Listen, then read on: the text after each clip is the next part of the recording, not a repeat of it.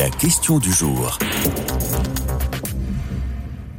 Un jour, une info tout d'abord avec Monseigneur Jean-Yves Riocreux qui est avec nous ce matin, évêque émérite de Basse-Terre et de Pointe-à-Pitre, coordinateur de l'aumônerie anti-Guyane en France. Et si on en parle aujourd'hui, c'est qu'il y a un nouvel évêque qui va arriver donc aux Antilles et c'est l'occasion aussi euh, de faire un signe amical à tous nos amis antillais qui nous écoutent le matin en Ile-de-France. On sait qu'ils sont nombreux. Bonjour Monseigneur Jean-Yves Riocreux. Bonjour alors, on vous reconnaît bien et on apprécie, c'est vrai, votre fidélité à l'antenne de Radio Très heureux, très heureux d'être avec vous. Est-ce qu'on peut présenter peut-être Monseigneur Philippe Diougou euh, rapidement? Ah, ah, ben, très rapidement, il a 50 ans au mois de juin. Il a été ordonné prêtre en, 2014 pour le diocèse de Saint-Denis, après avoir euh, vécu sa première partie de sa vie jusqu'à 20 ans euh, là-bas en Guadeloupe. Il a, eh ben, il a été avec les groupes de renouveau, dans les groupes de prière.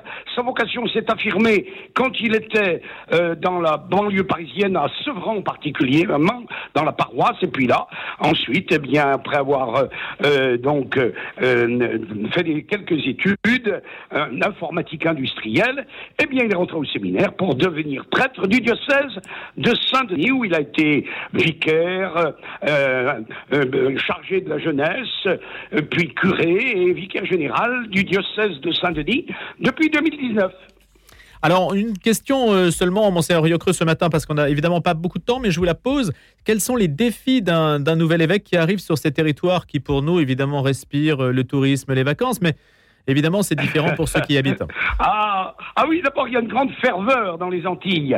Et les églises sont pleines, il y a beaucoup de, euh, jeunes qui participent à des rassemblements. Il y en aura une délégation importante qui viendra euh, pour les JMJ. Et puis les défis, hein, c'est aussi euh, ben, le, le, fait qu'il y a cette migration des Antillais vers la métropole pour des raisons de travail, si bien qu'il y a 500 000 Antillais dans la banlieue parisienne principalement et euh, dans toute la France, et puis qui reviennent dans, dans, dans leurs îles, en dehors des cocotiers, bien, il y a la beauté bien sûr de, euh, de, la Guadeloupe, et puis euh, cette, ce, défi de faire l'unité d'un presbytérium composé pour un tiers de Guadeloupéens, un tiers de prêtres venant de Haïti et un autre tiers venant de différents pays d'Afrique, des religieux et des, diocésains, mais c'est un très beau diocèse où Monseigneur Philippe Guyogou a, été salué unanimement hier. Merci de nous en avoir parlé, Monseigneur Jean-Yves Riocreux justement, évêque émérite de Basse-Terre et de Pointe-à-Pitre, pour nous présenter ce nouvel évêque qui va arriver, donc ça sera en juillet en Guadeloupe, et puis, ou à la Guadeloupe, hein, selon euh, la formule qu'on peut trouver. Et donc à Basse-Terre et à Pointe-à-Pitre également. Merci, Monseigneur Riocreux. Comment répondre à la violence qui s'exprime aujourd'hui? Alors certes, la violence, on la voit dans les cortèges, la manifestation, les manifestations, en particulier dans l'Ouest, et certains auteurs, certains sociologues soulignent d'ailleurs à quel point elle peut s'exprimer dans une partie de la jeunesse. Et on parle même de violence urbaine sidérante. Hein. C'est une expression qui a été utilisée en particulier par des élus qui sont frappés de voir les centres-villes dévastés par les casseurs, en particulier l'ultra-gauche rompue au code de la guérilla urbaine. Mais au-delà de cela, euh, cela interroge, hein, cela continue d'interroger, surtout cette semaine sainte qui est aussi dominée par la violence, puisque la passion est une forme de violence. Euh, exercé dans le cadre de la plus grande erreur judiciaire de l'histoire. Bonjour, monseigneur Pierre Vivarès. Ah non, pas monseigneur. Monseigneur, pas encore. Louis, j'enchaîne les on monseigneurs. on se détend. Bonjour, Louis. Bah, demain, c'est monseigneur Ulrich, je précise pour le dire, l'archevêque de Paris qui sera notre invité entre 7h30 et 8h30. Et, donc, voilà, on les enchaîne en ce moment. Alors, Père Pierre Vivarès, vous êtes essayiste et puis euh, vous êtes présent sur notre antenne régulièrement pour commenter l'actualité. Et, curé de Saint-Paul. Et curé de Saint-Paul. Alors, cette, euh, cette violence, comment est-ce qu'on y répond? Bah, Je trouve qu'il y a une très grande faiblesse dans la violence paradoxalement, parce que cette violence qui se déchaîne, on le voit dans les, guérillas urbaines, de l'extrême gauche et de l'extrême droite aussi, euh, cette violence au Parlement, enfin le, le, les débats au Parlement sont d'une grossièreté euh, inouïe. Euh, bon, peut-être pas inouïe parce qu'après-guerre c'était pas mal aussi. Mais voilà, toute cette violence me paraît être le signe d'une très grande faiblesse parce que dans le récit de la Passion que nous, que nous méditons depuis hier, dimanche des Rameaux jusqu'à vendredi saint, jusqu'au vendredi saint, euh, on voit la force du Christ qui oppose une non-violence euh, systématique, systémique à, toute cette violence et cette, euh, ce déferlement de haine dont il est le, dont l'objet et le sujet. Et, et je pense que cette violence de nos sociétés est le signe d'une très grande faiblesse. De même que dans une entreprise, un management qui est violent est le signe d'une faiblesse. Dans une entreprise, dans une église, dans tout groupe humain, la violence est toujours le signe d'une faiblesse. Et, et je pense que nos sociétés deviennent de plus en plus faibles et donc deviennent de plus en plus violentes parce que la non-violence nécessite une très grande force, la force du dialogue, de la patience, de l'écoute, de la confrontation des, des idées. Euh, du temps. Tout cela, on l'oublie. Et les uns et les autres montrent euh, des muscles, montrent des bras, disent qu'ils sont les plus forts, qu'ils sont les plus convaincus ou les plus convaincants. Euh, le dialogue social est, est, au point mort en ce moment, chacun restant dans ses postures, ses positions. Et c'est le signe, à mon avis, d'une société qui va mal. Et cette expression de cette faiblesse, s'incarne, à mon avis, dans, dans, une très grande violence. Mais chacun rejette la responsabilité de la violence sur l'autre, évidemment. Évidemment, parce qu'il n'y a pas de dialogue. Donc, euh, quand il n'y a pas de dialogue, on, on reproche à l'autre d'être ce que l'on est soi-même. C'est toujours facile d'accuser l'autre en disant c'est lui qui a commencé. C'est un petit côté cours de récréation, quand même. C'est lui qui a jeté le pavé en premier. Euh, voilà. Enfin, on en est là. Voilà, on en est là. Et, et le problème, c'est qu'il y a des blessés, il y a des morts, il y a des, il y a des estropiés derrière tout ça. Et surtout, il y a une jeunesse, et ça, ça m'inquiète vraiment, il y a une jeunesse qui ne voit pas d'autre solution que la violence pour euh, se faire entendre ou revendiquer. Euh, le, le, le, mouvement écologique sombre dans la violence. C'est quand même très paradoxal finalement euh, que l'écologie sombre dans la violence. On certains ont parlé d'écoterrorisme.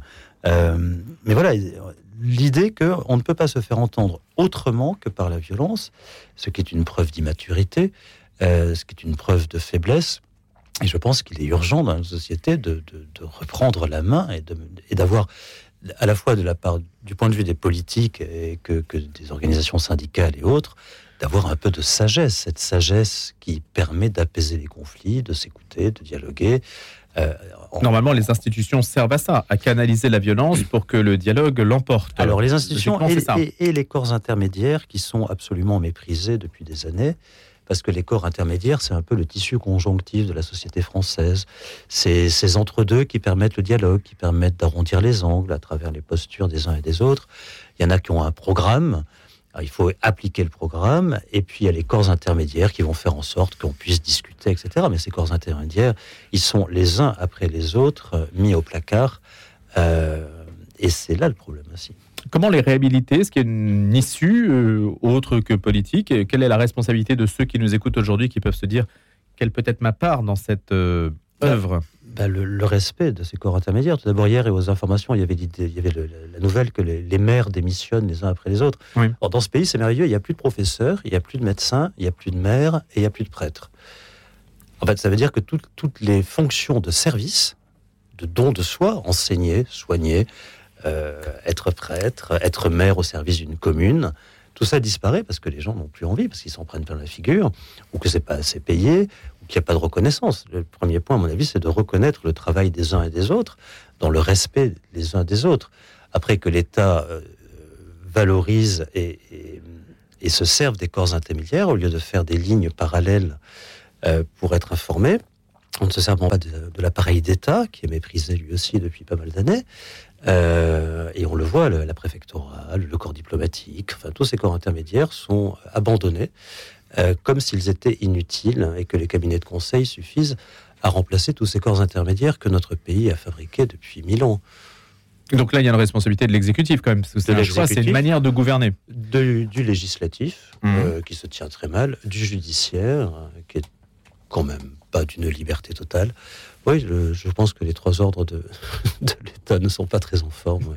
Un mot sur la violence qui s'exprime au moment, euh, Père de la passion, justement, la passion euh, pour ceux qui voudraient savoir un peu ce que c'est, la passion pour les nuls, en quelque sorte, si on devait la. Ce qui m'étonne toujours dans la, passion du Christ, c'est que euh, c'est un procès inique, enfin, il n'y a pas de procès, c'est une entièrement à charge. On veut se débarrasser de Jésus parce qu'il embête tout le monde et ou qu'il a déçu tout le monde. Et en fait, dans la Passion, Jésus nous montre à quel point Dieu nous aime. Il donne, quand il dit ceci est mon corps livré pour vous, c'est pas des mots en l'air, c'est pas du blabla, c'est une réalité. Il est cloué sur le bois de la croix. Mais c'est aussi le lieu où l'humanité apprend à Dieu à quel point elle est violente. Dieu n'a pas idée du mal, et dans la Passion, l'humanité montre au Christ, à quel point elle peut être lâche, traître, violente, injuste, torturante. Enfin, à quel point elle ne change pas. Et à quel point il faut prendre le poids de cette violence et ne pas imaginer que tout d'un coup on est passé à une nouvelle époque où, dans un monde de bisounours, où on a enfin compris nos erreurs. Dès qu'il y a un enfant qui naît, il faut tout reprendre à zéro et il faut lui apprendre la non-violence, le respect, euh, le service, euh, voilà. Et, c'est sans fin et c'est cette fidélité que le Seigneur nous demande, je pense, et de ne pas baisser les bras, de ne pas nous décourager face à la violence, à l'injustice et de continuer à se battre. Merci d'avoir été notre invité ce matin, Monseigneur, non pas Monseigneur Père Vivares, puisque je ne vais pas redire ce que j'ai dit au début. Je précise que Monseigneur Laurent Ulrich sera notre invité demain à partir de 7h30. Et puis, pour une journée spéciale en ce mercredi saint, on parlera d'ailleurs des questions liées au dialogue social. Je précise en écho à ce que vous avez dit, Père Pierre Vivares, curé de Saint-Paul et essayiste. À bientôt pour la question du jour. Une Merci, Louis. Pour un, un nouvel épisode de ce sujet qui fait écho à l'actualité. Et puisqu'on parle de violence, eh bien, la guerre, après tout, en est un, point absolument euh, clé. Et celle qui fait encore référence, c'est la dernière qui s'est produite, la Seconde Guerre mondiale, qui marque les esprits toujours. Et les historiens, aussi bien que les journalistes, que les observateurs, cherchent un peu à savoir euh, ce qu'il en était de certains dessous de la guerre. Éric Brand intéressé aux liaisons entre l'Allemagne et l'Angleterre après la défaite de juin 40, le désastre de juin 40 Éric Branca est historien et journaliste et pour nous en parler à l'aune de l'aigle et du léopard aux éditions Perrin. Bonjour Éric Branca. Bonjour. Alors c'est vrai qu'on ne sait pas nécessairement à quel point l'Angleterre aurait pu basculer dans le mauvais camp. Bien sûr, et ça n'a pas commencé en 1940, ça a commencé bien avant, ça a commencé en haut après la guerre de 1914-1918. À partir de 1914-1918, l'Angleterre et les États-Unis dans une moindre mesure, mais essentiellement l'Angleterre, jouent leur dressement de l'Allemagne, pour empêcher la France d'être la principale euh, puissance du, continent. C'est un vieux principe euh, britannique qu'il ne faut pas du tout critiquer, qui, a certainement ses raisons d'être de leur point de vue, qui est ce qu'on appelle la balance of power, c'est-à-dire euh, permettre au moins fort de d'empêcher celui qui est plus puissant de restructurer le continent. Et le plus puissant en 1918, c'était la France. Et donc ça, ça veut dire que l'Angleterre s'engage officiellement dans une politique de soutien ou ah bah, d'accommodement Quasiment officiellement, puisque tout de suite après que euh, les États-Unis n'aient pas ratifié le traité de Versailles, euh, l'Angleterre a fait savoir à la France qu'elle ne garantirait pas la rive gauche du Rhin, qui était notre principal gage dans le cadre du traité de Versailles. Et donc la France s'est retrouvée seule. Puis ensuite, ils ont fait pression pour que euh, l'Allemagne ne paye pas les réparations. Ils ont joué de façon économique et monétaire contre la France lorsqu'elle a occupé la Roure pour se faire euh, payer, justement. Et puis ensuite, il y a eu ce fameux traité naval anglo-allemand qui a été vraiment un coup de poignard dans le dos pour les, pour les Français. Et enfin, dernière étape dans les années 30, ils ont joué l'apaisement en tolérant qu'Hitler prenne des gages en Europe centrale et piétine définitivement le traité de Versailles. Cette politique, Éric Branca, était-elle contestée par les Français? Non, les Français l'ont suivi à de très rares exceptions près, euh, l'ont suivi parce qu'ils euh, considéraient que l'alliance anglaise était fondamentale pour sa sécurité. L'ennui, c'est que justement, elle désorganisait la sécurité de la France. Alors, il y aura un homme qui va s'y opposer. Bien sûr, et cet homme, on lui doit beaucoup, nous, en tant que Français, c'est Winston Churchill. Winston Churchill est le, pratiquement le seul homme politique important en Grande-Bretagne, qui est dans l'opposition, faut le rappeler, il n'est plus au pouvoir depuis les années 20.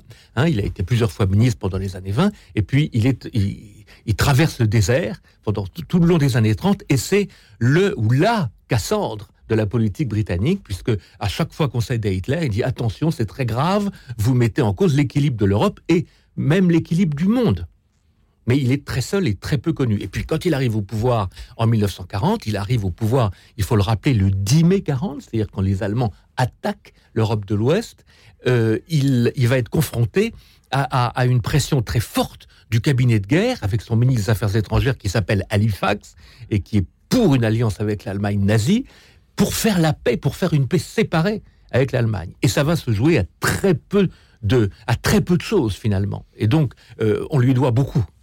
Hitler était lui-même fasciné par l'Angleterre. Hitler était fasciné par l'Angleterre. Il n'est que de lire Mein Kampf pour s'en rendre compte.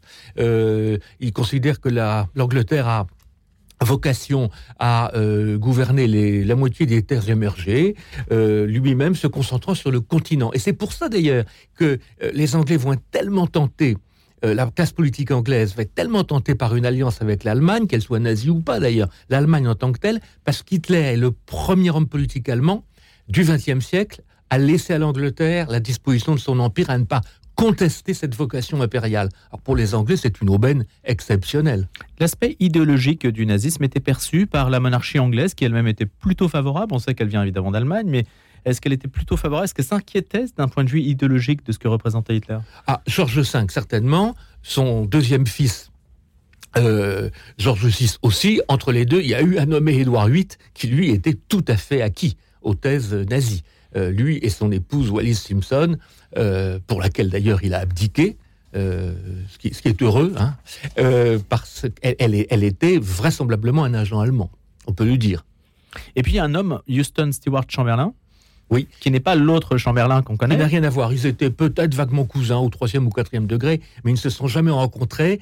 Et ce Houston Stewart Chamberlain a été un des deux inspirateurs d'Hitler pour sa doctrine raciste et antisémite. Ça a été un des deux. Éric Branca, euh, les États-Unis, vous avez dit, ont, joué, ont été moins engagés que l'Angleterre, mais quand même ont aussi contribué au redressement de l'Allemagne. Absolument, pour des raisons commerciales et économiques, de, de réel politique. Euh, ils considéraient que euh, les réparations que le traité de Versailles avait imposées à l'Allemagne étaient excessives. Ils parlaient de John Maynard Keynes parlait de traité carthaginois et il considérait que la capacité contributive des Allemands euh, serait mieux employée à acheter des produits euh, anglo-saxons euh, qu'à payer des réparations aux Français qui avaient été dévastés.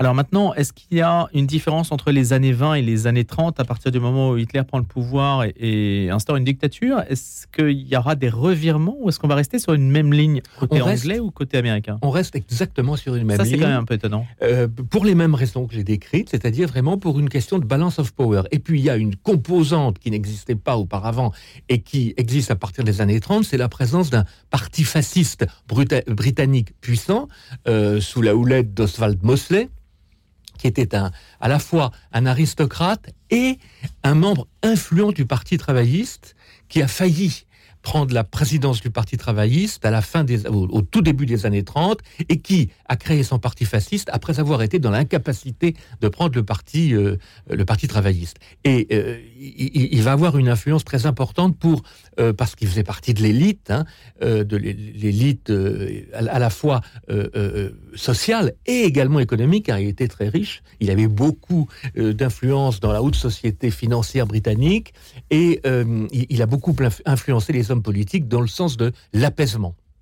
Dernière question, Eric Branca. La bataille d'Angleterre va-t-elle tout changer? Est-ce que cette élite britannique qui va se dire, bah non, finalement, maintenant c'est la France, notre allié, et on combat l'Allemagne?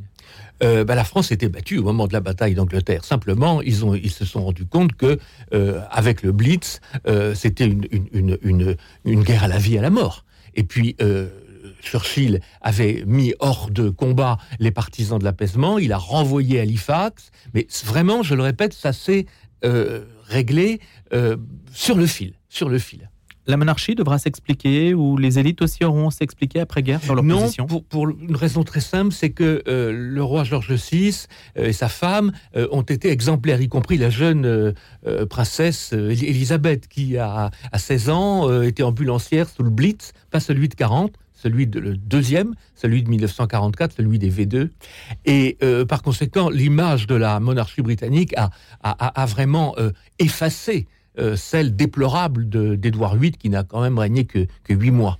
Mais les historiens s'intéressent aussi donc à, à ce chapitre qui finalement n'est pas si connu que ça. Assez peu connu. Mm. Et donc vous êtes là pour nous en parler. Merci Eric Brancard. Merci à vous d'avoir été notre invité dans Un jour une histoire, l'aigle et le léopard aux éditions Perrin. À bientôt.